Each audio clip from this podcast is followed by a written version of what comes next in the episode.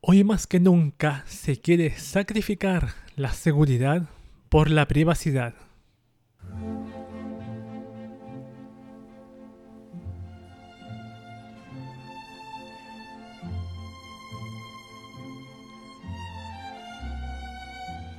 En todo el mundo se está viviendo una epidemia de muy alto alcance en el ámbito social. Muchas medidas se están tomando, pero parece que no han sido suficientes al día de hoy. Pero hay personas, un grupo de personas, que están de acuerdo en que deberíamos llegar al extremo de ser vigilados segundo a segundo como medida preventiva y eficaz. Eso sí, hay un requisito especial que se hace mención en repetidas oportunidades por este grupo de gente. Se debe respetar la privacidad de la población. Y si hay alguna medida de rastreo adicional que se desee implementar, debe ser justificada y la violación a la privacidad del usuario se mantiene lo más mínimo posible. ¿Serán tan efectivas estas medidas extremas? ¿O es solo una excusa perfecta para tener total control de nuestras vidas diarias? 2020, el año del sacrificio de la privacidad, en el podcast de QV de hoy.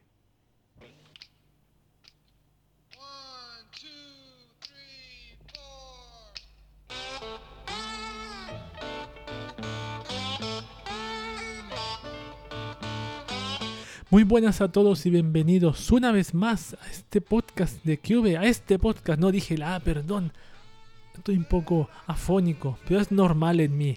Bienvenidos a este podcast de QV, ahora sí, ah, ah, ah, di la ah, ah, abre la boca, mierda.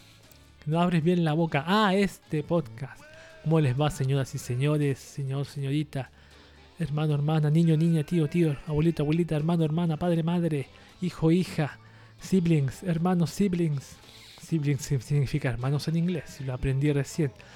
Este es el podcast de Cube, les doy la bienvenida porque es un podcast que les ofrece un menú consistente en tecnología, anime, internet, manga, Japón y una pizca de conspiranoia, paranoia para darles sabor en esta época donde ya nada tiene sabor ahora a esta altura, nada tiene sabor, nada sabe bien, nada sabe rico, nada. ¿Quién maneja este barco? Nada más y nada menos que Cube el autor, creador, periodista y curador de contenido que hoy les concederá un deseo. No, tengo idea qué decirles, solo ojalá los dejen salir a la calle y tu cuarentena dude lo menos posible para que salgas a comprar drogas. ¿Sí? es más cómodo salir de esa forma. Yo, yo no saldría, quiero comprar cosas, pero quiero consumir, consumir, me no drogas, consumir. Quiero comprarme unas botas café oscuras para este clima frío. Comprarme un, esas cositas que no voy a decir, pero no son ilegales, no son ilegales, son absolutamente legales. Ah, voy a comentar que la semana pasada no hubo, como no hubo tema que nos convoca, fue solo noticias, noticias solamente, yo lo he hecho varias veces, pocas veces, hablo noticias de tecnología, de anime y de Japón como te adoro, es un podcast cortito, pero tengo pensado hacer más adelante un podcast así igual como el que hago acá, pero sin música, sin música ilegal sin música por el cual YouTube me pueda banear. Vamos a ver qué, cómo resulta ese experimento. Voy a tratar de grabarlo en, en ¿cómo se llama? En, en la página esta de Anchor, Anchor.fm porque tiene, el mismo Anchor tiene una, una forma, una sección donde uno puede grabar un podcast. Entonces voy a tratar de hacerlo ahí más adelante. Porque yo siempre grabo con Audacity en mi PC. Los audios los bajo acá. La edición la hago después, tengo que juntar todo de nuevo, tengo una plantilla por defecto ahí. Con las músicas, las músicas de fondo, arreglar las canciones que están así, están así. Pero con Anchor sería, como no, le pondría canciones, pero sí le pondría unas cortinillas entre medio. Sería como un podcast común y corriente, así sin música de fondo, con algunos sonidos que diferencian los, las secciones. Vamos a ver cómo queda ese experimento de una vez por todas. Quizás a futuro lleguemos el, llegue el podcast a ser así, sin música, sin nada, ninguna de esas cosas ilegales. Porque igualmente, claro, yo había dicho hace tiempo que quería subir este, experimentar subiendo este podcast a YouTube. A YouTube, pero para subirlo a YouTube tengo que tener una en el video una imagen, algo. Yo estaba pensando hacer una especie de esos ecualizadores que hay, hay audios que tienen ecualizadores en el cual se ve, se ve que se mueve el audio arriba abajo y ponerle una imagen.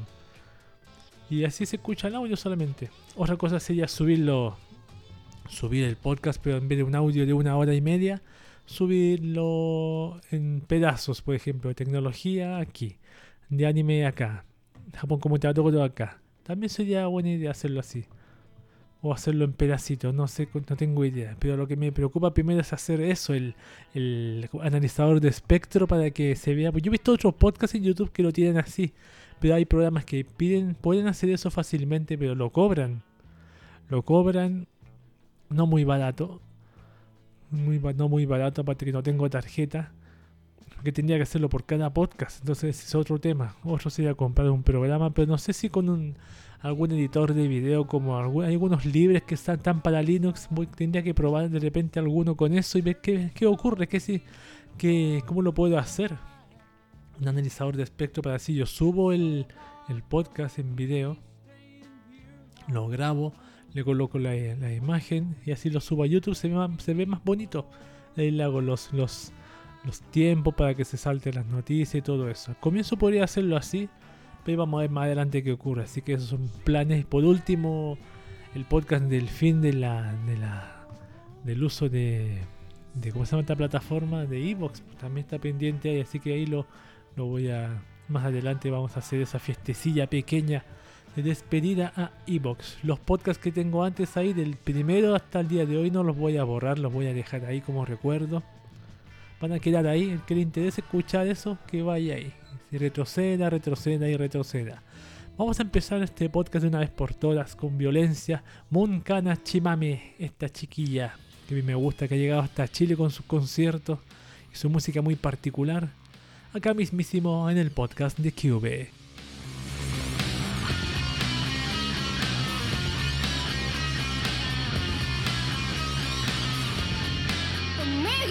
to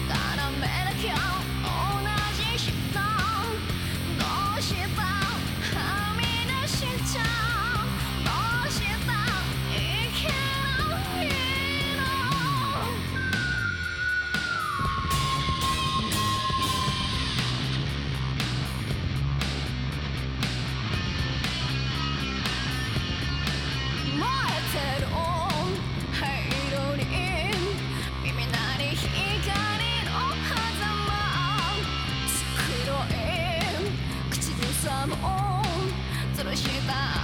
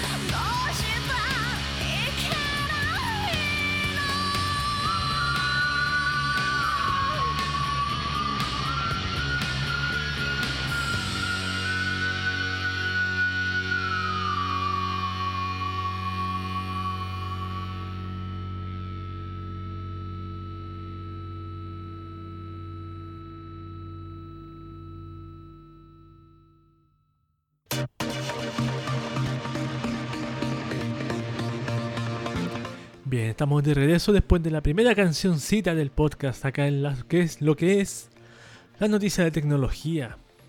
Todos estamos dentro, todos estamos unidos, todos estamos conectados, todos dentro de una red llamada Internet. Unos participando, otros observando y otros atacando, por eso es mejor estar informado. Bienvenidos a las noticias de tecnología. Ahora sí estamos el podcast completo como tiene que ser, nada de solo noticias ni weas, ya. Comencemos con noticias de Facebook, como siempre, WhatsApp. Así es como Facebook busca quitarle el mercado a WeChat. ¿Se acuerdan de WeChat? Esa famosa app que es bien famosa en... No es famosa en Latinoamérica ni, ni, Occidente, pero sí es muy usada en Oriente. En lo que es China, Japón, como Line también. Yo creo que más en China creo que yo que es más usada. Vamos a ver qué pretende Facebook. Dice... El propósito del gigante de las redes sociales es que WhatsApp compita con WeChat. Esta última es una app de mensajería muy popular en China. WhatsApp está tan arraigado en la vida hindú que tiene que, tiene que convertirse en un verbo de uso común en muchos idiomas y dialectos indios, dijo el representante de Facebook para este país, Ajit Mohan. Mohan añadió que la colaboración pretende impactar en la economía digital del país asiático. Queremos crear nuevas formas para que las personas y las empresas operen de manera más efectiva. La India es una, creciente economía digital, aseguró. Además, sostuvo que quienes quieren que WhatsApp opere como uno de los canales de compra y venta de productos en línea. Esa última es una de las funciones de WeChat en China. Claro, eh, nueva forma de conectar. Yo creo que la intención de WhatsApp, no puede meterse en China, puede que meter a WeChat en India primero y India está al ladito de China, bueno, yo sé que no es tan, no es tan simple como dice el meme del Señor del Anillo, meter a WhatsApp en China o Facebook en China. Que tienen su WeChat en India también usaban WeChat, creo, según decía ahí. Porque India, ¿cuántos habitantes tiene? China tiene como 1300 millones y India tiene como 1100 millones de habitantes, algo así. Weón, el país tan pequeño tiene tanta gente, weón. Así, pues siempre estas empresas quieren meterse en, están en todos lados, hasta en la Amazonía, en el lugar donde vive una, persona sola en una caverna, quieren meter internet y, Facebook. Otra noticia de Facebook que dice Facebook información de 267 millones de usuarios está a la venta en la dark web. Por tan solo 600 dólares, un grupo de hackers puso a la venta los datos de 267 millones de usuarios de Facebook en la dark web. Un grupo de investigadores acudió al mercado negro, compró la información y creó un sitio para que cada usuario verifique si está dentro del grupo de riesgo. La información de la violación de datos fue publicada en el portal británico Daily Mail. En la nota se reseña que un grupo de investigadores de la firma de seguridad Civil yo digo Civil, C-Y-B-L-E, no sé si se dice Civil. Accedió a la data en el mercado negro y la publicó en un portal llamado AmiBridge. Dentro de este sitio los usuarios pueden verificar a través de su correo electrónico si su información fue violada. Bueno, eso es obvio. No existe nada que sea perfecto acá, todos lo sabemos ya. No existe la red social perfecta, la app perfecta, casi nada de eso. Vamos con noticias común y corriente. WhatsApp ya permite videollamadas con hasta 8 personas. Esa es la noticia del momento. A ver. La aplicación acaba de recibir una actualización importante en donde ahora será posible realizar llamadas y videollamadas hasta con 8 participantes a la vez. Esto lo acaban de descubrir nuestros colegas de Beta Info, quienes corroboran a la vez que esta capacidad de interacción grupal ha sido apenas liberada en la última versión beta de WhatsApp. En concreto, quienes tienen la versión beta 2.20.50.25 para iOS y la versión 2.20.133 para Android, son quienes pueden ahora probarla sin ningún problema. Vamos con otra que YouTube dice, la plataforma YouTube presenta sus recursos educativos para aprender en casa. A ver, el portal de videos ya cuenta con una comunidad de creadores de aprendizaje a los que llaman edutubers. Ejemplos de ellos son Matt2Me, Julio Profe, Bióloga Elena, Wikiseba, el traductor de ingeniería, que han estado ayudando a personas alrededor del mundo a aprender y mantener el ritmo de sus estudios. YouTube promocionando su algunas cuentas. Claro, todo dentro de lo normal, no ninguna hablando de la Tierra plana, no, no, no se te ocurra. O conspiración del COVID-19 tampoco, tampoco se te ocurra. iPhone SE retrasaría la producción del iPhone 12 y fastidia las ventas del iPhone 11. Todo parte de un reporte publicado por el conocido analista Ming Chi Kuo, un tipo conocido por un, con un récord relativamente confiable en su historial, el cual señala prácticamente que el iPhone SE reventó toda expectativa, de modo que estaría, estarían vendiéndote 12 y 14 millones de unidades en su primer trimestre para desplazar otros 10 millones en el periodo siguiente. Esto habría detonado dos situaciones. Por un lado, que las ventas del iPhone 11 hubieran alterado un poco la evolución de su ciclo natural de comercialización, ya que al parecer los consumidores estarían prefiriendo esperar al iPhone SE por su precio y especificaciones, además de ser más, entre comillas, nuevo. Eso pasa por sacar tantas cosas juntas en un tiempo demasiado corto. Este apresuramiento de esta empresa, sacar todos los años algo nuevo, con un mil, 0,1 milímetro más grande, 0,1 milímetro más delgado, 0,1 milímetro la pantalla más, más ancha. Vamos con Netflix ahora. La, la plataforma suma casi 16 millones de suscriptores en medio de la cuarentena. En Netflix habían estimado un crecimiento aproximado de 7 millones de suscriptores, menos de la mitad del número que consiguieron para este principio de año. Los efectos de la pandemia que se sintieron a nivel mundial solo impulsaron mucho más la cifra. A ver, ya, esta ya la ley la misma. Vamos con otra. Twitter borrará noticias falsas sobre redes 5G y su relación con el coronavirus COVID-19. El rumor se expandió como pocos antes tanto en esa red social como en otros medios. Esto al parecer ha llevado a que varios, en varios puntos de Europa se dispare el número de casos de ataques e incendios contra instalaciones de telecomunicaciones con antenas de red 5G. Estas antenas ya las están instalando en todo caso aquí en Latinoamérica, Sudamérica. Así que ahí, dense cuenta lo que está pasando ahí. Vamos con otra a propósito una vieja conocida llamada Zoom, ¿se acuerdan de Zoom? Esa app que era más insegura que WhatsApp. Zoom alcanza los 300 millones de usuarios diarios aunque no sea seguro. Eso es lo más, preocupante. es tremendamente inseguro. A ver, veamos. Una compañía... ¿Qué noticia es? A ver. Eh, sí lo dijo su CEO Eric Yuan, que intervino en un webinar de la plataforma hace unas horas para revelar que apenas este 21 de abril de 2020 superaron la marca de 300 millones de usuarios activos diarios. Como diario. Vamos con otra que dice WhatsApp y Telegram no son las aplicaciones de mensajería más seguras. Estas sí. A ver, vamos, ¿cuál están hablando aquí? ¿Qué mierda de app? De las dos aplicaciones antes mencionadas, no cabe duda que Telegram es mucho más segura privada que WhatsApp y por mucho, pero eso no quiere decir que sea perfecta. Y aunque la app que veremos a continuación tampoco lo es, sí cuenta con mucha más seguridad que las dos anteriores. Esta app se llama WickerMe y tiene a la seguridad y a la privacidad incrustada en su ADN. WickerMe la me suena el nombre. WickerMe y Wicker, Wicker Pro cuenta con un cifrado de lado a lado, lo cual ya no es algo nuevo en las aplicaciones de mensajería. Casi cualquier cosa cuenta con esto, pero tienes más cosas que la hacen especial.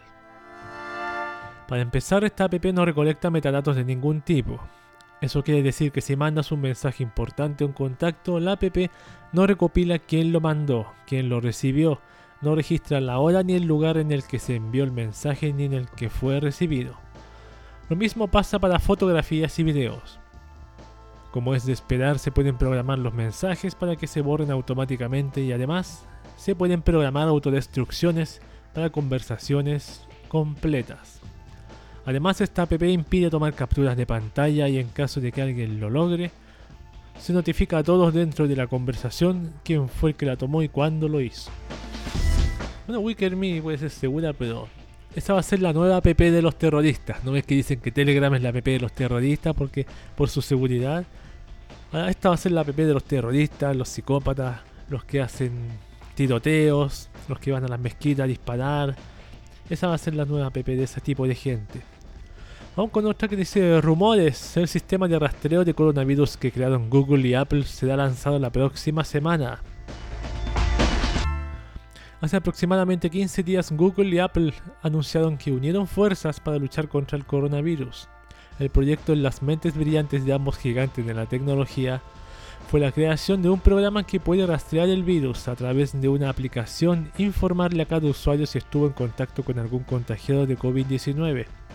Dos semanas después informaron que desde el 28 de abril los desarrolladores estarán en manos de las autoridades. La fecha de entrega llega dos semanas antes de lo previsto, pues en principio estaba previsto para mediados de mayo. La información se hizo pública tras un mensaje de Twitter del comisionado para el mercado interior de la Unión Europea, Thierry Breton.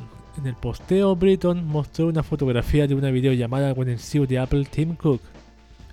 Acabo de tener un buen intercambio con el CEO de Apple, Tim Cook hablamos sobre la necesidad de garantizar que las aplicaciones de rastreo de contactos sean completamente anónimas, transparentes, temporales, seguras y voluntarias. O sea, será. Yo no me puedo evitar reírme porque. ¿Qué app de rastreo es anónima, transparente, temporal, segura y voluntaria? A lo mejor por este mismo virus te van a imponer a toda la gente que tenga la app. Tipo, si no tienes la app sospechosa, a lo mejor tienes el virus. Este es como el nuevo. El nuevo. ¿Cómo se llama? Ese nuevo antisemitismo, pero ahora con la app. La nueva discriminación. Vamos con la última noticia: que Huawei anunció el lanzamiento de la aplicación que le dará competencia a Google Maps. Huawei intenta ampliar su propia tienda de aplicaciones. Hace casi un año que Google rompió relaciones con la empresa china desde entonces Play Store y las actualizaciones de las app de la empresa californiana no están en los dispositivos del gigante chino. En consecuencia, Huawei incluyó el popular software creado por Nokia, Here We Go. Como dice el meme ese como, oh shit, here we go again. Y la última noticia, Telegram tendrá una de las características más populares de WhatsApp, que no sé cuál es. A ver, en las actualizaciones de este mes, porque se actualizó WhatsApp de nuevo, Mm, se notan algunos cambios ligeros en la interfaz. Añadieron 20.000 stickers creados por artistas profesionales. Escribieron en un mensaje para todos los usuarios. Además, añadieron explicaciones que aparecerán después que un usuario responda a una pregunta de arroba Kissbot. En esta misma herramienta habrá un concurso de 400.000 euros para los test educacionales. Incluyeron la opción de hacia la pandemia, incluyeron la opción de videollamadas individuales y grupales manifestaron que atendieron a la necesidad que generó el aislamiento social por el coronavirus. Anteriormente en Telegram solo se podían realizar llamadas de voz. Claro, no tenía llamadas, videollamadas. Pero ahora se pueden hacer y grupales, no sé de cuánta gente. Y por último, se también celebran, celebraba hace poco al alcanzar los 300 millones de usuarios. 100 millones más sumó en poco tiempo, o sea, gracias a esto que está pasando, tuvo 100 más. Y esas han sido las noticias de tecnología de esta ocasión. Esto es Flow Black Blue, el opening número 2 de Eureka 7 AO, acá en el podcast de QV.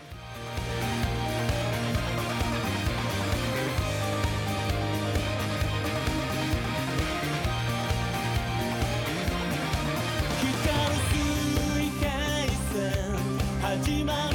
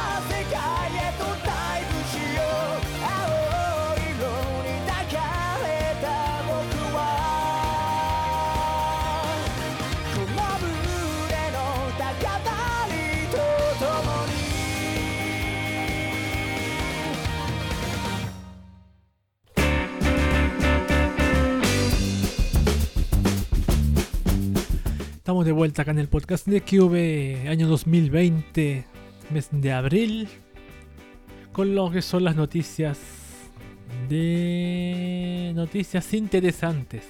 Cuando uno desea estar informado, nos falta la noticia que demuestra que sumar tecnología más mucho tiempo libre da lugar a lo más inimaginable. Bienvenidos a las noticias interesantes, señoras y señores. Tengo dos solamente noticias interesantes. Tenía una tercera, pero la borré porque no la considero tan interesante. Por ejemplo, la primera dice: Recién nacido en México es nombrado Gatel COVID a pesar de advertencias del juez. Gatel COVID, ese es el extraño y mal nombre de un recién nacido en México. Esto sucedió en Coahuila, al norte de México, y a pesar de que el juez advirtió de la mala idea a los padres, estos insistieron.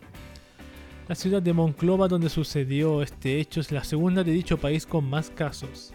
El primer nombre en Gatel es por el subsecretario de Prevención y Promoción de la Salud en México, Hugo López Gatel, y el segundo, bueno, ya se imaginan las razones. En otros países hay nombres prohibidos o simplemente el juez en el momento puede prohibir ciertas inscripciones que podrían perjudicar a futuro la vida del recién nacido. No es el caso de México. Pero igual Gatel COVID, si fue la advertencia, puede ser o puede no ser, eso es lo malo. claro, uno le ponen un nombre y a la, cuando está entra al colegio, a la escuela, al liceo, a la, wea que sea, ahí te das cuenta que cometiste un error y es difícil cambiarlo. Voy con la siguiente noticia que es la segunda y última. Dragon Ball inspiró una polémica y muy censurada tradición en Dragon Quest.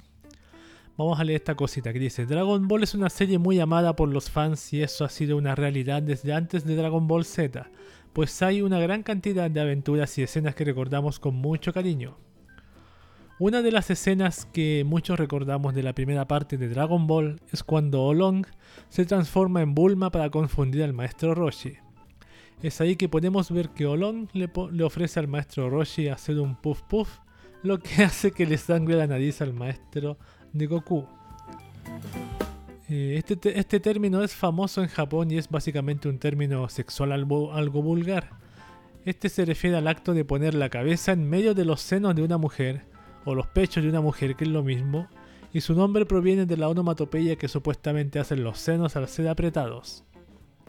Es justamente esta escena la que inspiró la creación de una pequeña tradición en la serie de juegos de Dragon Quest, en donde también trabaja Akira Toriyama como el diseñador de todos los juegos, también en el juego de Chrono Trigger, también no olvidarlo. Esta tradición involucra a un hombre, por lo general al héroe, aceptando la invitación de una mujer para hacer puff puff, pero los resultados que nunca terminan siendo los esperados. Con resultados que nunca terminan siendo los esperados. La tradición del puff puff dentro de Dragon Quest no solamente se puede encontrar en los juegos principales, sino que los spin-off como Dragon Quest Builders también hace su aparición, como es de esperar, aunque los resultados nunca involucran al acto sexual dentro de los juegos, es obvio. Esta escena se ha censurado en casi todos los juegos de Dragon Quest que han llegado a América y Europa. A pesar de eso, esta pequeña broma que inició en Dragon Ball se ha vuelto una tradición que a cada entrega nos hace reír por lo irreverente del asunto. Así que el puff puff ya no, no, va a estar aquí en Latinoamérica. Pero voy a ver el capítulo ese de Dragon Ball si aparece. El tema del puff puff. voy a echar un vistazo. Y ahí eh, finalizamos lo que es las noticias interesantes. Son dos, son breves, son cortitas. Y ahora vamos de un salto a lo que es internet y aplicaciones porque tengo un launcher del cual les quiero contar.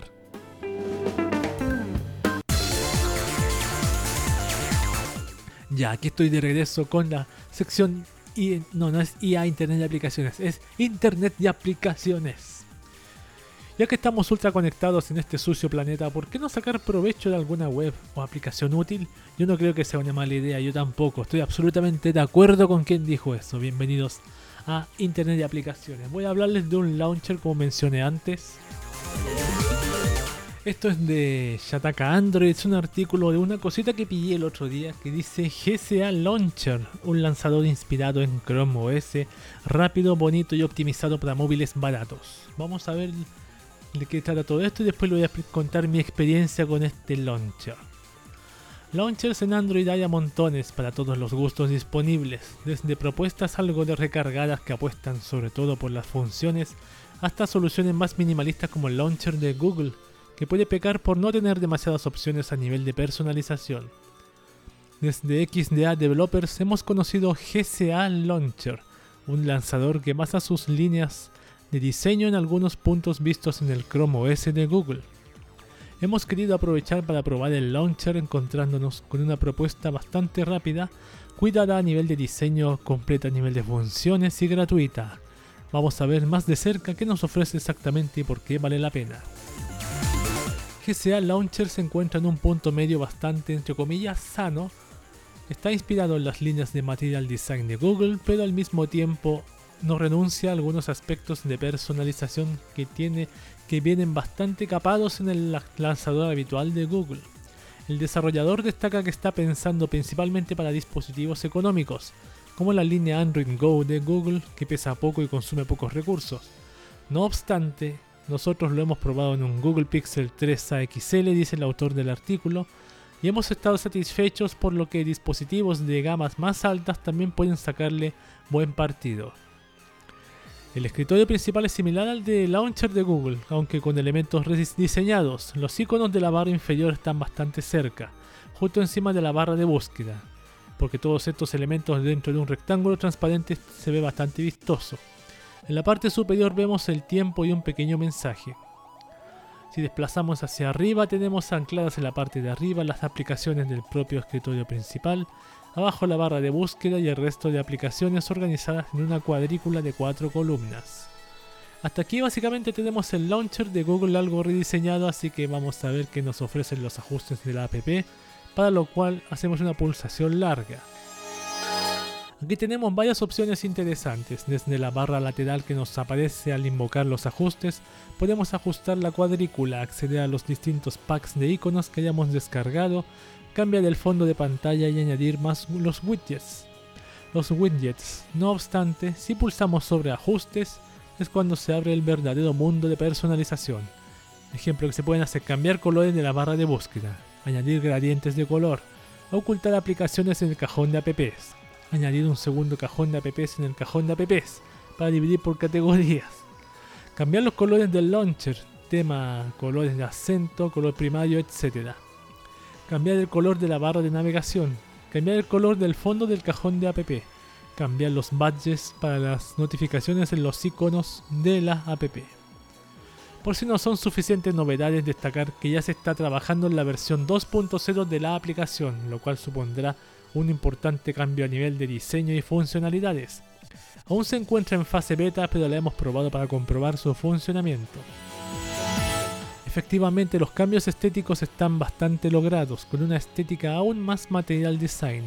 En este caso, las aplicaciones de escritorio pasan a estar ubicados en la parte inferior del launcher, justo debajo del cajón de apps. El diseño es bastante más limpio. Si abrimos el cajón de apps, volvemos a encontrarnos con un cajón que puede separarse en dos mitades. La barra de búsqueda pasa a ubicarse debajo.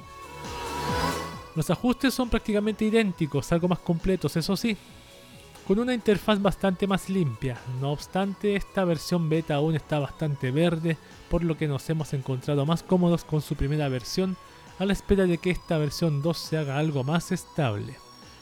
Esto se llama GCA Launcher, precio gratis, desarrollador Ryan Gokal, descargar para Android en Google Play. Yo voy a dar mi opinión de esto, lo acabo de probar en mi teléfono eh, Motorola G1 de 2014 y, y, sí, tal como dice, se ve bonito, se ve ligero, pero hay un problema que yo noto, tiene muchos, se cierra, se cierra solo en algunas ocasiones, por ejemplo, cuando yo accedo a la a la, al men, hago la pulsación larga en el, medio de la pantalla. Aparece un, un, menú desplegable a la de izquierda a derecha. Y ahí está la opción de. ¿Cómo se llama la opción de la.? Está las opciones de personalización que leí antes. Y se me cierra el launcher. Y puedo enviar un reporte o cerrarlo. Me pasó dos veces con ese launcher. No recuerdo cuál fue la segunda vez que se me cerró. Pero no está mal, está bastante bien. Para ese teléfono, para mí está bastante bueno por lo menos no lo noté más rápido que, lo, que los demás, más rápido que el que trae por defecto, no lo noté por lo menos. Pero tal como dice el artículo, está bastante verde si tiene esas caídas. Quizás más adelante le podríamos echar un vistazo, una actualización, para ver qué ocurre con el launcher. No está mal, está bonito, está bien, así para, para teléfonos antiguos, ligeros. Que sea ligero, a mí me interesa que sean ligeros y no necesariamente que tengan 100.000 opciones que nunca voy a usar. Pero está bien. Pero igual lo voy a dejar instalado en ese teléfono. Para después acordarme de actualizarlo. Y, cuando suceda algo así quizás cuente qué que cambios ha tenido el GSA. ¿Cómo se llama? GSA Launcher. Eso es la app que les quería comentar en lo que es Internet y aplicaciones de esta oportunidad. Muchas gracias por su tiempo. Vámonos ahora a una canción Sakuraku Keion Bu Kagayaki Girls, el opening de Keion acá en el podcast de QB.「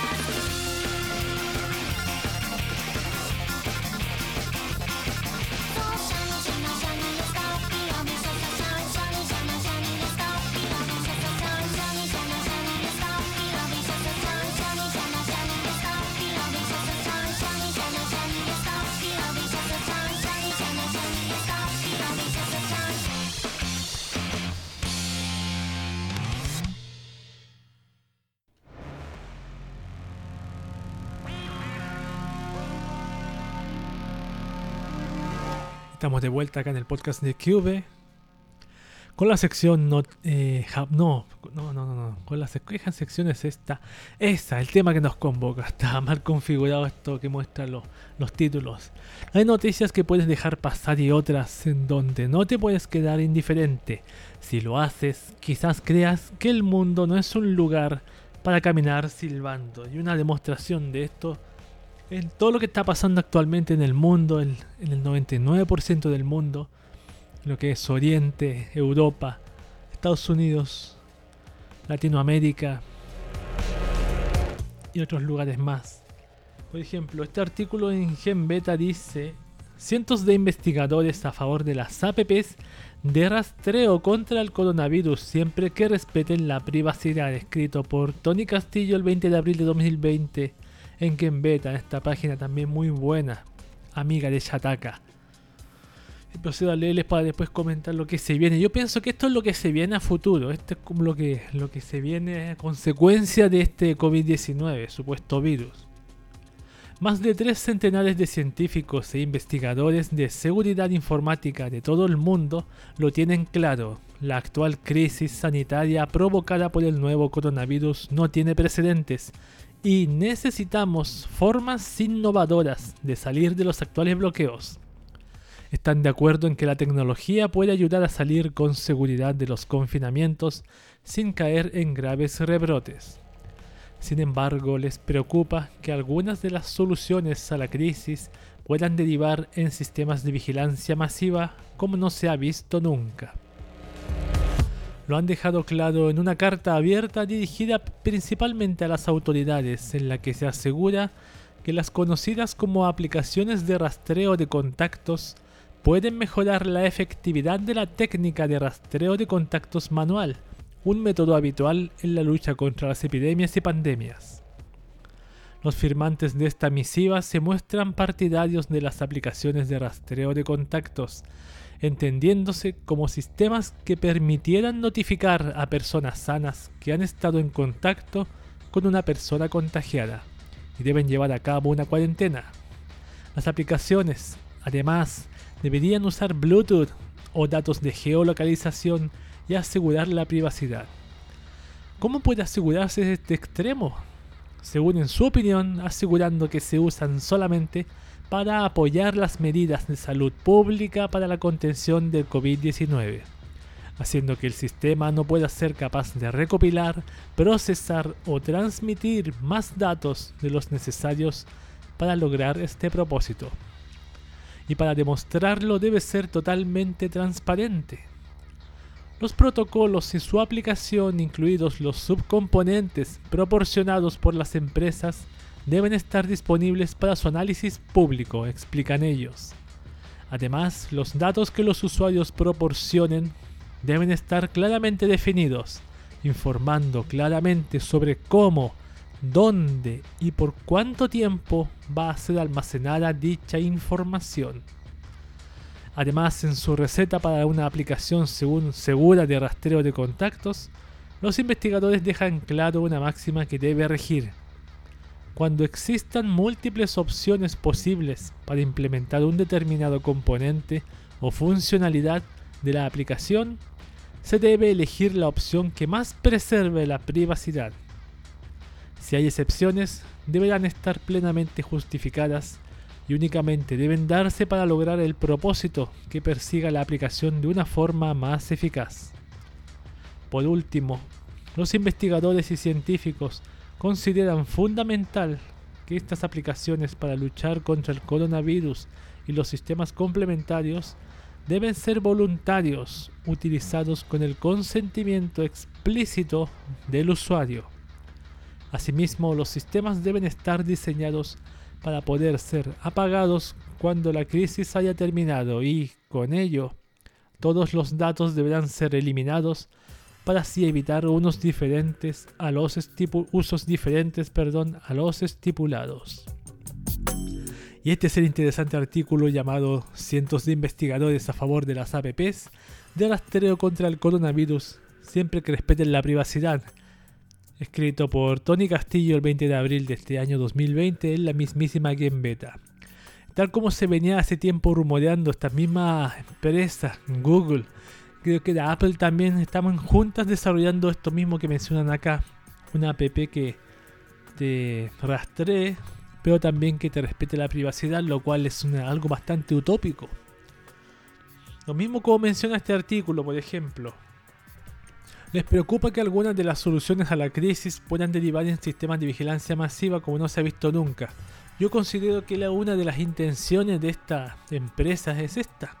Por colocar una- un sistema de vigilancia masiva mundial a nivel global como nunca antes ha existido. A mí me impresiona que no está Facebook metido aquí también. Pero ya a futuro lo va a estar y quizás esa información también va a Facebook. No sabemos qué, qué otras cosas hacen estas empresas de tecnología, qué tratos tendrán por debajo algunos así solamente especulando. Pero no me dan de fiar. Imagínate que sea ah, en un futuro pueda ser obligación que uses la app en esta empresa para que te rastreen si tienes el COVID-19 y para que te, te- te avise si topaste con alguien con el virus que se curó o que tuvo el COVID-19. También dice acá, las aplicaciones además deberían llevar Bluetooth o datos de geolocalización y asegurar la privacidad. Mientras más información tengan de ti, menos te van a asegurar la privacidad de estas empresas. Estas apps creadas por estas empresas. El uso de Bluetooth ya es ya te va te va te va a hacer, ¿cómo se dice? Te va a decir si una persona tiene el virus o no. Te va a empezar una especie de, de discriminación de apuntar con el dedo a otras personas. ah, Un poco, y un poco podría ser también a socialmente. Mira, él tiene coronavirus, el de allá, no te acerques. No. Cuidado que tiene el coronavirus ese. Geolocalización, ¿dónde va el enfermo? ¿Dónde van los más sanos? También eso. Haciendo que el sistema no pueda ser capaz de recopilar, ¿cómo puedes hacer eso? Procesar o transmitir más datos de lo necesario para lograr este propósito. La forma de hacer eso es haciendo un sistema que no lo haga directamente. No que no pueda ser capaz, que no lo haga, no esté dentro de sus tripas, de su código, que pueda recopilar, procesar o transmitir más datos de los necesarios.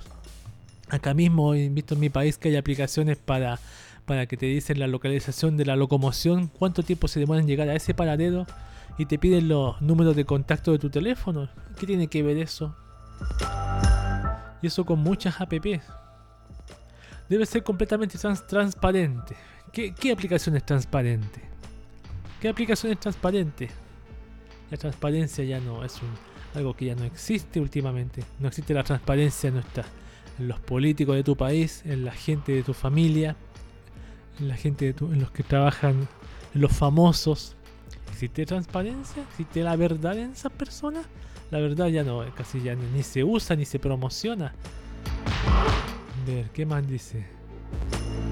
Mm, Deben estar claramente definidos, informando claramente sobre cómo, dónde y por cuánto tiempo va a ser almacenada dicha información. Lo dice en forma muy general en todo caso. Pero nadie te, nadie te puede decir que tu, tu información se eliminó. Nadie te lo puede asegurar, solo te lo dicen en una frase genérica. Cuando existan múltiples opciones posibles para implementar un determinado componente o funcionalidad, se debe elegir la opción que más preserve la privacidad. Eso en un mundo ideal, pero no estamos en un mundo ideal. Este no es un mundo ideal, caballero, señorita. Este no es un mundo, como digo yo, para ir caminando con... Como digo la frase, tengo aquí. Para... No, veo más encima. Para caminar silbando, ¿no? No podemos confiar 100% ciegos y confiados en este tipo de cosas. Claro, también cuestionable. ¿Quiénes son los cientos de investigadores y científicos? ¿Cómo se llaman? No tengo el dato aquí. Pero claro que es interesante que para los que están en contra del cambio climático, eso sí están los nombres. Están ahí en los videos. Claramente. Que es un mundo ideal. Que más preserve, que elegir lo que más preserve la privacidad. Un mundo ideal. Y eso no, no va a ser nunca capaz acá. Sobre todo en un mundo como este. Si hay excepciones deben estar plenamente justificadas. Eso va a pasar, se va a decir el día de mañana. Ahora vamos a captar tu geolocalización, pero está justificado para rastrear tu ubicación, para que no te conjuntes con un enfermo de COVID-19. Ah, y aparte vamos a vamos a revisarte los contactos, por si un contacto tiene COVID-19. Aparte vamos a estar investigando aquí, vamos a estar leyendo así, porque capaz que si estás buscando información que no es oficial, te la baneamos. Tal como está haciendo la OMS como está haciendo Facebook, como está haciendo Twitter. Te la baneamos instantáneamente porque estás equivocado y te vamos a mostrar información de la OMS en primera plana que no puedes cerrar un minuto de 10 un video de 10 minutos que te diga que no, no se puede curar el coronavirus, que la la la la, que hay que usar mascarilla, guante, bufanda, gorro y, y calcetines gruesos y chaleco. Y un, y un mono de esos que usa la gente para pintar de pies a cabeza. Poco más va a tener que andar así, weón. Para que no te comidas te contagio. O esa no, pero esa, esa como mica plástica que están vendiendo ahora. Para protegerte la cara, que unas tonterías solo usa la gente en los hospitales, weón. Lo mismo las mascarillas. Yo acabo de ver ayer la página de mi gobierno que dice sobre el uso de mascarilla, dice que no es, no dice que es obligatorio, dice que las mascarillas la usan solamente personal médico, no la gente en la calle. Excepto que la, la normativa que dijeron que para entrar a los negocios, sí, ahí sí yo la uso, yo la aplico, pero cuando salgo del negocio me la quito. Perfectamente, porque obvio, si lo dice el gobierno, ¿por qué tengo que hacer, tengo que hacer caso a mi gobierno? Pero la gente me dice que no, no tengo que quitarme, la gente, misma gente se, y los medios de comunicación promocionan verdades con mentiras, que es lo peor que es un medio que promociona la mentira. Porque tú no sabes cuál es la verdad, cuál es la mentira. Y los rumores que se esparcen por aquí, por allá, que en mi barrio, uff, ya aburre. Estas aplicaciones para luchar deben ser volu- voluntario con el consentimiento explícito del usuario. O sea, si no das consentimiento, en un futuro me imagino la app se va a extender tanto en tu teléfono que va a controlarlo al 100%. Tú enciendes tu teléfono y la app te va a decir consentimiento explícito del usuario, rastrearlo al 100%. Si dice que no, no puede encender su teléfono. Yo me imagino en un futuro sería así. Lo más hijo de puta que existe, weón. Para obligarte a que uses la aplicación, weón. Y que te rastreen a cambio. Hay aplicaciones que hacen eso, bueno, hay programas que hacen eso, weón. Yo, tú no aceptas los términos y condiciones y se cierra la weón, no se puede instalar. Te obligan a usar la ejemplo, esta misma app, Instagram, Twitter, app de Facebook, tu app favorita, tu juego favorito, tiene esas condiciones, lamentablemente. Son muy pocas las que tienen esas condiciones y son muy breves. O son muy breves o, o no tienen esas condiciones. Pero yo no, tengo el recuerdo de escasas programas o aplicaciones que tienen eso, escasas. Son contados con los dedos de con los dedos de una mano, son, no son más que cinco. Ah, ese es el panorama que yo pronostico que se viene a futuro. Así bien, pesi- bien pesimista. No sé pesimista, realista, como que conociendo la, esta empresa de tecnología que del año 2000, 2010, la misma Facebook. Misma Facebook. ¿Por qué no está Facebook involucrado ahí? Al final, a la larga, vamos a estar todos con una un, aparatito que nos va a decir con quién acercarnos y con quién no. Distancia tomar, qué distancia tomaste, qué distancia no tomaste. Te acercaste mucho, te ha sonado un- una alarma. Cuidado, ese se acercó mucho, aléjense de él. Weón, qué, qué mundo más. Peor que un mundo feliz esta wea. Peor que un mundo feliz de Adolf Huxley. Y bien, no hablo más, mejor. Este ha sido el tema que nos convoca a esta oportunidad. Muchas gracias por escucharme. Esto es Minami Kuribayashi Science Sakutsuki Chiya. El ending número 2 de Moblop Alternative Total Eclipse. Acá en el podcast de QB.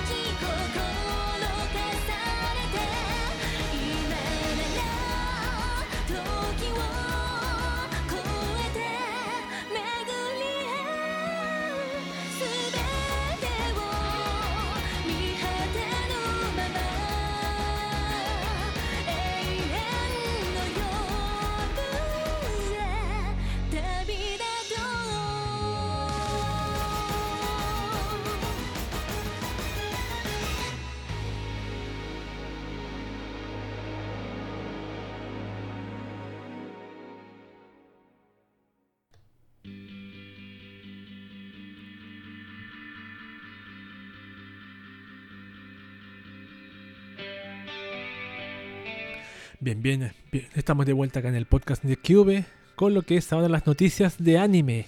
Hay un grupo de personas que tienen su marca, su meca, perdón, no es marca, dice meca. Su meca del entretenimiento otaku, nada más y nada menos que Japón. El único país en donde el plástico con tetas vale una fortuna, ya lo sabemos todos, y es la reali realidad. Vamos a ver noticias, estrenos no tengo de nuevo, una vez más. Lo que sí tengo son de videojuegos y el resto que les leo siempre. Por ejemplo, la trilogía Danganronpa prepara su desembarco en iOS y Android. Desde Spike Chunsoft han anunciado que Danganronpa 2. Trigger Happy Havoc, Danganronpa 2. 2. Goodbye Despair y Danganronpa B3 Killing Harmony llegarán próximamente a smartphones aunque no daban fecha para el lanzamiento. Las versiones para smartphone de estos juegos contarán con una interfaz especialmente diseñada para la ocasión con controles táctiles, una galería de elementos del juego y otras novedades. Danganronpa. Vamos con otra noticia de manga, ¿y alguna? No, ninguna. Lo otro que tengo son noticias de anime, pero ya sabemos que la mayoría de esas noticias son de animes que se, se atrasan sus emisiones. Por ejemplo, a, a Certain Scientific Railgun T pospone la emisión de su episodio 13. La web oficial del anime acerta en Scientific Railgun T o Toaru Kagaku no Railgun T ha anunciado que el episodio número 13 de la serie se retrasará y no se emitirá el 24 de abril como estaba previsto por la situación con la enfermedad provocada por el nuevo virus y el estado de alarma impuesto en Japón en consecuencia. Se darán detalles sobre la emisión del episodio en la propia web oficial cuando ésta se decida. Otro de los animes que pospone capítulos es Pocket Monster el anime Pocket Monster pospone la producción de nuevos episodios. La producción de nuevos episodios. La cuenta oficial de Twitter del anime Pocket Monsters ha revelado que el equipo de la serie, la serie detendrá temporalmente la producción con motivo del estado de alarma declarado por el gobierno de Japón a raíz de la enfermedad producida por el nuevo COVID-19 que azota al planeta. Los nuevos episodios se retrasarán de forma indefinida y en su lugar se emitirán episodios pasados. El equipo revelará la fecha de regreso de los nuevos episodios cuando ésta se decida, lo mismo que hice en la noticia anterior. Y a propósito, los nuevos episodios de One Piece se posponen por la situación con el COVID-19. La cuenta oficial de Twitter de Toei Animation anunciaba el 20 de abril que los nuevos episodios del anime One Piece se posponen debido a la situación por el coronavirus y la enfermedad que te provoca el COVID-19. No sé, ¿son los mismos o son cosas distintas? Ya los, ya los modificaron ya el, una cosa el coronavirus, otra cosa el COVID, otra cosa el SARS, no sé qué. Esta será así la primera vez que la serie tenga que pausarse de este modo tras 20 años de emisión. Mm, eh, y nada más, no voy a decir. Cuando este lo decía, no dice nada, así que. Los nuevos episodios de Digimon Adventure se posponen por la situación por el COVID-19, lo mismo otra vez. La cuenta oficial de Twitter de Toei Animation anunciaba el 20 de abril que los nuevos episodios del anime Digimon Adventure se posponen debido a la situación con el coronavirus y la enfermedad que este provoca el COVID-19. Fue copiado y pegado de la noticia anterior. El episodio 3 de la serie se emitía ayer. La gata peleando en el techo. ¿Dónde está la P? Aquí está. Disculpen, es que mi gata estaba peleando en el techo, pero está lejos, así que no se sentirá mucha bulla aquí. A ver, vamos con otra noticia relacionada. Boruto Naruto Next Generations cambia su agenda de emisión. Desde Tokyo TV o TV Tokyo han anunciado vía el último número de la revista B-Jump y vía la web oficial del anime Boruto 2. Naruto Next Generations que la serie cambiará su agenda de emisión a partir del episodio 154, el cual tenía previsto su estreno para el 26 de abril. Ya, ustedes saben por qué todo, pues, pues lo mismo. Vamos a... Aquí hay una noticia que... Una, un artículo que escribieron acá en, en Crunchyroll, lo voy a decir, dice... Una lista de anime afectados por el COVID-2019. Aquí está toda la lista hasta el día de hoy que están afectados. La serie, por ejemplo, Sword Art Online Alicization War of the Underworld Parte 2. Red 2.0, segunda temporada. Idolish 7 Second Beat. Apare Ranman. Food Wars The Fifth Plate. No Guns Life, segunda temporada. Estos son los animes que han sido afectados por el COVID-19 se están atrasando, salen más tarde o no salen más capítulos. My Teen Romantic Comedy Snafu Climax. Es la otra. Haten Illusion, episodio 12-12 también. Diary, Diary of Our Days at the Brickwater. No sé qué anime es ese. The Millionaire Detective Balance Unlimited también. Pokémon también. Digimon Adventure también. One Piece también. A, Certain Scientific Railgun T también lo acabo de leer. A3 Seasons Spring and Summer también. The Misfit of Demon King Academy. Cardfight Vanguard Gaiden. Sukyuta Animation segunda temporada. Healing Good Precure. Boruto Naruto Next Generation. Y hay películas también. Face Day Night, Heaven's Feel. The Spring Song, Given, película Love Me, Love Me Not. Violet Evergarden, The Movie, Detective Conan, The Scarlet Ballet, Doraemon, Novita, New Dinosaur, no- Doraemon Stand By Me 2, Shimajiro no Sora Tofu Tobu Fune, Doremi, película del vigésimo aniversario, o Magical Doremi, weón. Y pues 20 años llevan, y Princess Principal Crown, Crown Handler, primera parte. Todo esto ha sido afectado por lo que pasa en Japón. Y a propósito de. Ahí también está la película de Evangelion, ya se lo leí la semana pasada. Pero a propósito de Evangelion, las tres primeras películas del rebuild de Evangelion se pueden ver gratis online temporalmente. Dice el pasado lunes y con motivo de la situación que se está viviendo en el mundo desde Studio Kara, colgaban en YouTube las tres primeras películas del rebuild de Evangelion, es decir, Evangelion 1.0 You Are Not Alone, Evangelion 2.0 You Cannot Advance y Evangelion 3.0 You Cannot Redo. Las películas podrán verse de forma gratuita hasta el 30 de abril, así que aprovechen, estando también disponibles en la app oficial de la franquicia Eva Extra, donde se colgaban el pasado sábado. Las cifras de vistas de las películas además son impresionantes, superando los 3 millones a estas alturas la primera entrega, los 2 la segunda y el millón y medio la tercera. Hasta el 30 de abril, hasta el 30 de abril de este mes, este mes, ¿cuántos días tiene este mes? 30, hasta el jueves. Ahí pueden ver las tres Evangelion nuevas. Vamos con las últimas noticias. El manga One Punch Man tendrá película de imagen real made in Hollywood. Esto es peor que el video, weón. Entonces, pe- peor.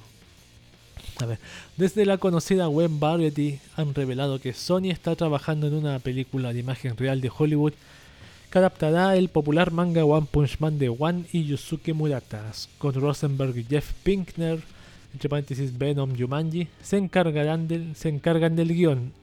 Abi Arad y Ari Arad producirán el filme. ¿cómo será eso, weón? Ya la gente ya está tirándole mierda ya que va a ser un- una basofia. El anime Fugo, y por última, la última noticia, el anime Fugo Keiji Balance Unlimited reiniciará su emisión el 16 de julio. La web oficial del anime Fugo Keiji Balance 2 puntos Unlimited, la adaptación televisiva animada de la novela de detectives Fugo Keiji de Yasutaka Tsutsui, ha revelado que la serie retorna- retomará su emisión el 16 de julio, comenzando nuevamente desde el inicio.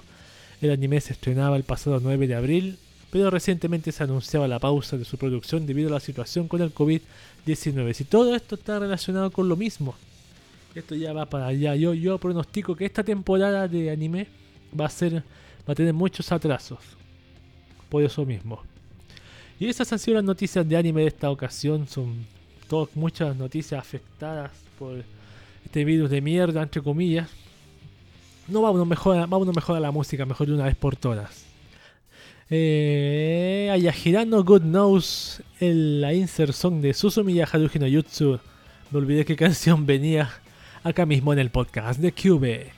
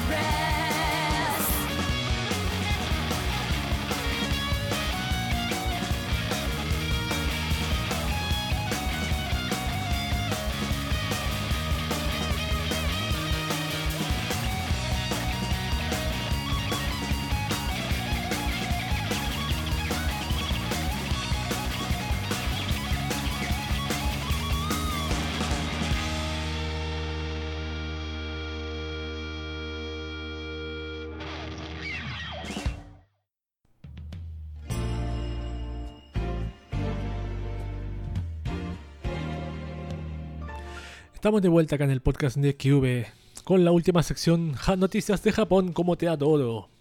Todo es diversión y risas hasta que te das cuenta de que en Japón su sociedad a veces puede tener un comportamiento que a nosotros nos puede perturbar. Bienvenidos a Japón como te adoro, también muy afectado y azotado por este tema del virus. Vamos a propósito a ponernos al día. ¿Cómo está este tema en Japón, Japoncito? Hay en total 13.603 infectados, 394 muertos y 2.905 curados. Hay noticias bastante interesantes. Bastante interesantes para leer. Voy a elegir cuál leo. Por ejemplo. Y ahora sí. Y ahora sí, comencemos a leer las noticias de Japón como te adoro. Te adoro. La primera dice, 11 famosas torres de Japón se iluminan de azul para decir arigato al personal médico. 11 famosas torres de varias ciudades de Japón se iluminarán de azul como muestra de agradecimiento al personal médico que se encuentra en primera línea batallando contra el coronavirus. Menos suma, suma, ahí sí. Las torres que se iluminarán de azul en- entre este 27 de abril y el 6 de mayo son la Torre de Tokio, que todos conocemos, Torre de Televisión de Sapporo, Torre Goryokaku en Hakodate, Torre Choshi Port en Chiba, Torre Chiba Port, Twin Arc 138 en Aichi, Sutenkaku en Osaka, Torre de Kyoto, Torre de Fukuoka, Torre Kaikyo Yume en Yamaguchi y la Torre de Beppu en Oita. Tantas torres en Japón. Eh, una, dos, no voy a contarlas, son muchas. Todas las torres hacen parte de la All Japan Tower Association, asociación de todas las torres de Japón, algo así.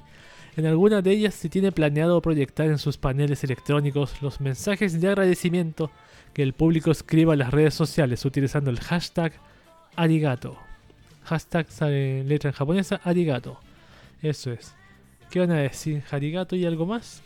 Arigato, thank you very much. Eh, no sé. No se me ocurre las otras palabras. Pero es lo típico que están haciendo en todas partes esto. ¿no? En Latinoamérica se hace esto de poner mensajes en los edificios y cosas así corporativos y, y casas de gobierno. La siguiente noticia dice lo siguiente. ¿Qué podemos aprender de los hikikomori japoneses en tiempos de coronavirus? Este es un artículo un poco más largo. Y lo voy a leer completo porque está muy interesantísimo. Dice, el hikikomori, la persona que permanece encerrada en su habitación durante meses y años, puede convertirse en una fuente de experiencias positivas para quienes se quedarán en casa a solicitud del gobierno japonés o para las rígidas cuarentenas impuestas en el extranjero para hacer frente al avance del coronavirus. El hikikomori se recluye durante al menos seis meses consecutivos, no va a la escuela o al trabajo y no interactúa cara a cara con personas ajenas a su familia. En Japón hay más de un millón de personas viviendo de esta manera, según datos revelados por Kyoto. Aunque un encierro obligado por la amenaza de un virus tiene una motivación distinta para quedarse en casa que las aflicciones que impone un aislamiento por cuestiones psicológicas o sociales, la experiencia práctica entre cuatro paredes tiene coincidencias. Nito Souji, quien fue hikikomori por más de 10 años, aconseja la importancia de enfocarse en el panorama general y tomar cada día como viene. Me convertí en hikikomori con el objetivo de vivir todos los días haciendo solo cosas que valida la pena para mí, así que mis últimos 10 años han sido mucho más agradables que trabajar fuera, dijo. Se graduó en una universidad de Tokio, pero no pudo conseguir un buen trabajo ni realizar su sueño de convertirse en novelista. Regresó a su ciudad natal, donde no tenía amigos ni suficiente dinero para mantenerse. Se sintió avergonzado de salir y decidió convertirse en hikikomori.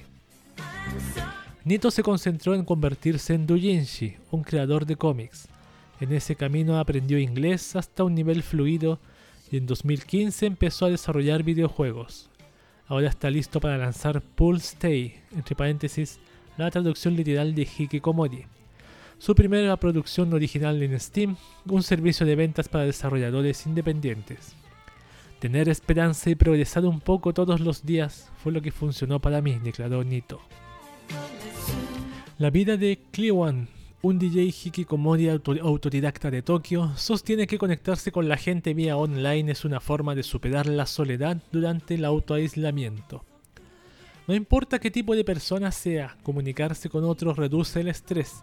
Si te pones a reflexionar solo sobre las cosas, los pensamientos tienden a tomar una mala dirección, pero incluso hablar con amigos por teléfono puede cambiar el estado de ánimo, manifestó. Durante los últimos dos o tres años, Clewan ha pasado la mayor parte de su tiempo en casa, produciendo música y remixes originales y trabajando ocasionalmente en plataformas crowdsourcing. Ataviado de dibujos que le cubren el rostro, hace presentaciones en vivo por YouTube, donde tiene 13.000 suscriptores. Las reglas, las reglas de distanciamiento social que hoy se reclama para evitar la expansión del virus, él ya las cumple. Interactuar con sus fans a través de las emisiones en vivo le proporciona alivio ante las deprimentes noticias relacionadas con el virus que bombardean al mundo. Incluso para personas como yo con pocos amigos, puedes hablar con extraños que nunca has visto a través de los juegos en línea y la transmisión en vivo. Por lo tanto, recomiendo conectarte, conectarte con otras personas en línea, dijo. Shin es un hombre de 35 años que pasó entre 4 a 5 años como hikikomori en Fukuoka, de Japón, cuando tenía 21 años. Dice que sintió poco estrés por estar solo y aunque al principio pasó días mirando por la ventana, poco a poco tomó la computadora como un medio de estudio y entretenimiento. Con la ayuda de una organización sin fines de lucro recomendada por su padre, Shin logró recuperarse y ahora vive con su esposa estadounidense ganando dinero como programador independiente. Así como Nito y Clewan, a Shin le ha resultado fácil de cumplir con la disposición de quedarse en casa hecha por el gobierno. Uso un servicio semanal de entrega de comestibles desde hace tiempo, así que no necesito ir al supermercado. Así que no salgo de casa salvo para botar la basura, dijo Nito. Clewan lleva adelante su negocio de música en línea que desarrolló cuando era hikikomori, así que las medidas de la declaración en emergencia no han afectado su vida. Considera que la realidad virtual y la transmisión en vivo jugarán un papel importante en el mundo después del coronavirus, porque la aversión de las personas al contacto cercano persistirá por un buen tiempo más. Es posible que los artistas no puedan realizar sus presentaciones ante el público como antes, manifestó Cleveland. En ese sentido, la experiencia de estas personas para tomar la tecnología para mantener un sentido de la unión y salvación ante la soledad se ha vuelto más importante que nunca. Qué interesantísimo este tema, porque claro, uno dice, uno escucha a la gente en, hoy en tu país que dice, no, no soporto estar encerrado, o cuando salga voy a tomar como nunca, voy a emborrachar como nunca. Pero maldición, ¿cómo uno puede estar un tiempo en, tu casa, en tu propia casa? No soportas estar ni en tu propia casa, weón. Qué raro ese tema, bastante raro, weón. Vamos con la última noticia de Japón como te adoro. Que después de ese artículo de los Hikikomori, que dice cola hasta de 300 personas en Pachinko que se niega a cerrar en Osaka. Ni la solicitud de la prefectura de Osaka, ni la publicación de sus nombres ha sido suficiente para que algunos pachincos cerraran sus puertas para combatir la expansión del coronavirus. Hoy se comprobó que seguían abiertos. En uno de los pachincos ubicados en la ciudad de Sakai, los clientes formaron una, larga fila antes de que el local abriera sus puertas. A las 9 de la mañana había una cola con 150 personas que guardaron espacio entre uno y otro a pedido de los empleados del pachinko. Cuando llegó la hora de la apertura a las 10 de la mañana, en la cola había unas 300 personas.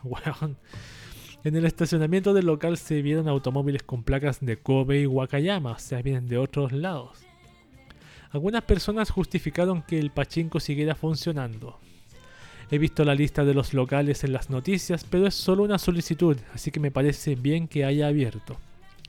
Ayer, basado en la ley de medidas especiales, el gobierno de la prefectura de Osaka mostró en su página web los nombres y ubicaciones de seis locales que no respondieron al pedido de cierre.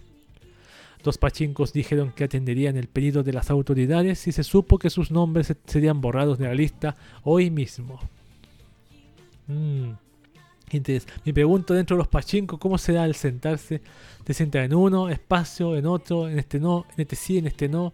Debería ser así, si son 300 personas. Esperar su turno para entrar y, y, invertir tu dinero Bueno, no sé si Pachinko es lo mismo que estas máquinas ilegales que hay aquí en Latinoamérica, pero creo que no. Creo que no más, sobre todo que son de anime. Yo conozco las de anime solamente, pero hay que ir a Japón para saber cómo es ese tema del, en realidad del pachinko de mierda. weón. Bien, y ese ha, sido la sección Japón como te adoro. Y ese, ha sido el podcast de que hubo esta oportunidad. Señoras y señores, preguntas, dudas, sugerencias, comentarios. Iba a decir la caja de comentarios, pero creo que el único servicio de podcast que yo uso es Evox, el que tiene caja de comentarios. Así que si usted quiere me deja un mensajito ahí por, por Anchor. Y recuerde que estamos disponibles en varias plataformas ahora que son Anchor. Estamos en Apple Podcast. Estamos también en Apple Podcast también. No, perdón, Apple Podcast. Estamos en Overcast. Por fin entramos en Apple Podcast después de un mes, weón, de trámite. Pero valió la pena el esfuerzo. Estamos también en Google Podcast. Confundí Apple Podcast con Google Podcast. Google Podcast, Spotify también sobre todo, que ahí las visitas están subiendo como la espuma. Weón, y, y otras más que hay que les voy a nombrar. Hay también en Evox por si acaso. Voy a tratar de más adelante hacer el, programar el fin de la de compartir el podcast en Evox por muchos de los motivos. Ahí voy a explicar todo. Hacer un podcast cortito, un podcast cortito, una celebración para decirle adiós a Evox. Y ese es mi nombre es Cube, les comento y ese ha sido el podcast de Cube de esta oportunidad. Muchas gracias por escucharme, muchas gracias por seguirme, por sus visitas, por sus descargas y todo. Y nos vemos en la siguiente semana con más noticias. Adiós.